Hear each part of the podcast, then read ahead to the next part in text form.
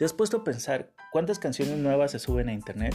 ¿Cuántas horas de video se suben a YouTube por segundo? ¿Cuántos nuevos websites? ¿Cuál es el nuevo teléfono, sus nuevas funcionalidades, capacidades de la cámara? ¿Cuántas nuevas redes sociales? ¿Cuántos likes? ¿Cuántas fotos en Instagram? Etcétera.